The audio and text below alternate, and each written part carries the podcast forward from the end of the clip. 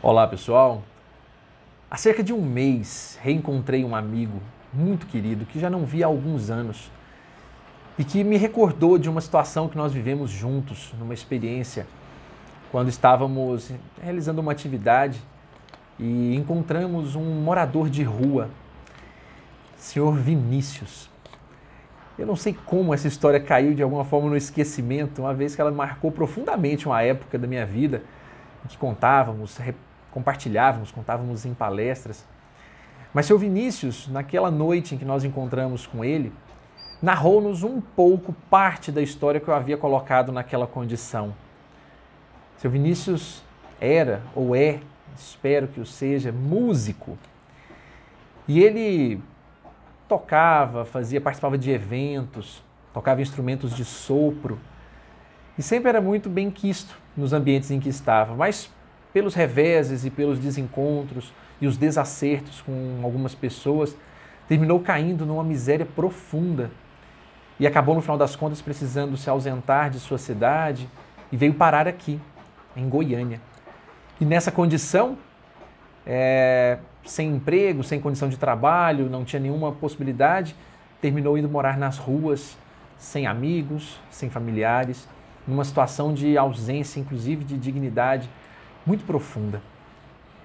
Mas naquela noite, alguma coisa mostrou-se muito diferente naquele senhor. Porque nós conversávamos com ele e ele contou-nos como chegou ali, de forma resumida. E esse amigo que reencontrei ficou indignado com aquela situação. Indignado, revoltado, inclusive, com tudo que ele havia narrado, as pessoas, o que fizeram com ele, a forma como ele chegou ali. E disse para ele: o senhor não pode aceitar isso, não. O senhor tem que tomar uma providência. O senhor tem que ir lá, devolver, tem que retrucar isso, buscar o que é seu por direito. O senhor não pode deixar desse jeito, não. O senhor está assim, nem parece triste. O senhor Vinícius respondeu: Triste? Claro que estou. Estou triste. Mas a forma correta de reaver tudo isso não vai ser assim, pela violência, pela ignorância.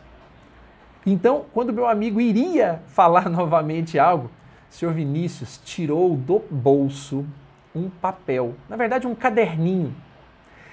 E ao tirar o caderninho, ele pegou um pedaço de papel e entregou para esse amigo, que teve a oportunidade de ler. E tamanho foi assim o impacto da leitura que nós copiamos esse papel e ele então levou para casa esse papelzinho com aqueles dizeres copiados. Na hora que ele mostrou, imaginei que fosse algum trecho talvez bíblico ou algo que porque ele se mostrou também uma pessoa religiosa, mas ele leu o seguinte trecho e eu tive a oportunidade de pegar aquele mesmo papel com esse amigo que me encaminhou, na verdade, a passagem que nós lembramos juntos. Me permitam a leitura. Um soberano não deve empreender uma guerra num ataque de ira nem deve enviar suas tropas num momento de indignação. Sun Tzu, autor de A Arte da Guerra.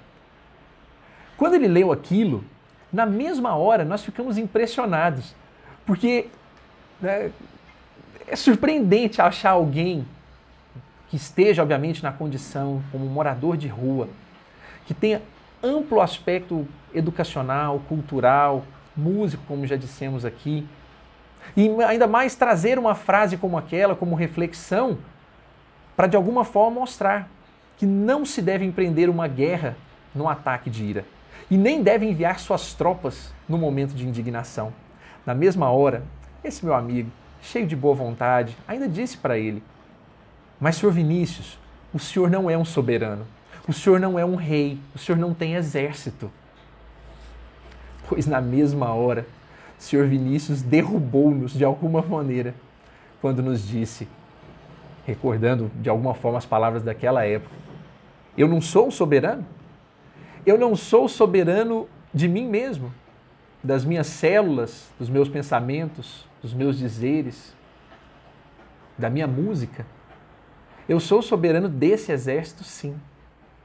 Meu filho, e aí palavras dele, que esse amigo me recordou.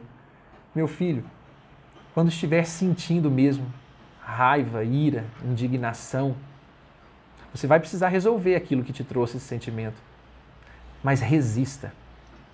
Resista, meu filho, a esses sentimentos. Eles não vão te empreender numa guerra boa. Resista. Depois daquela hora, fez-se um silêncio tão intenso, porque nós não sabíamos o que dizer diante daquela condição.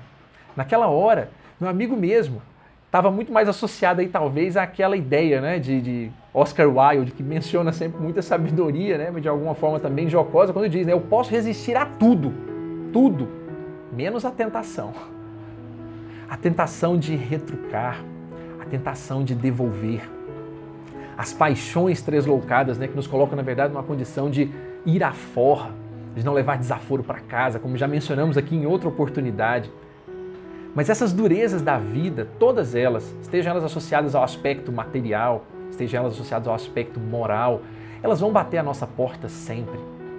E aí nós temos a opção de enfrentar com falta de ânimo, com um desânimo completo, ou obviamente com raiva, com ira profunda, seja na, na, na experiência de casa com o filho que muitas vezes irrita, provoca, seja o vizinho que nos ataca, um familiar qualquer que de alguma forma age de maneira assintosa ou muitas vezes até provocando mesmo, um cachorro na rua que encontramos, alguém no trânsito, uma notícia de TV que nos traz indignação, podemos reagir a uma ou outra forma, a doença, a morte e tantos outros aspectos da vida vão nos dar a oportunidade de pensar como reagir. Lembrando-me de Sr. Vinícius, né, naquela noite que nós tivemos esse prazer de reencontrá-lo, quando ele diz: resista, meu filho, resista. Eu recentemente nós tivemos a oportunidade de ouvir repetidas vezes, em razão do falecimento de um comediante tão famoso, Paulo Gustavo, que deixou uma frase icônica, por assim dizer, quando né, menciona que rir é um ato de resistência. No tempo em que vivemos, rir, sem dúvida alguma, torna-se um ato de resistência ante tudo que vem acontecendo, sermos ainda capazes de enfrentar tudo isso e ainda guardarmos de alguma maneira bom humor, paz, alegria dentro do coração, é sem dúvida um ato de resistência a toda essa empreitada que nos leva mesmo a querer retrucar, brigar, a devolver, a mostrar-nos melhores e maiores do que as outras pessoas. Talvez aí a sabedoria já bem mais antiga de Jesus quando dizia, né? Concelia-te com teu adversário enquanto estás a andar com ele. O pior adversário, segundo Jesus. E, obviamente, segundo o Senhor Vinícius, nesse conceito, somos nós mesmos, que estamos aí, obviamente, com um exército à nossa mão um exército de palavras, de pensamentos, de reações, de atitudes.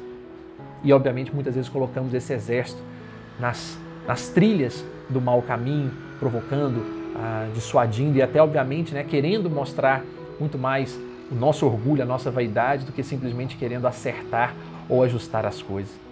Então, no final das contas, fica hoje o recado do Doce Leite Vida, para que nós, diante das experiências, quando tudo parecer perdido, difícil, complicado, em situações talvez até muito mais complexas do que o Sr. Vinícius estava vivendo naqueles anos e espero que hoje não o esteja mais, resista. Resista. Um forte abraço a todos.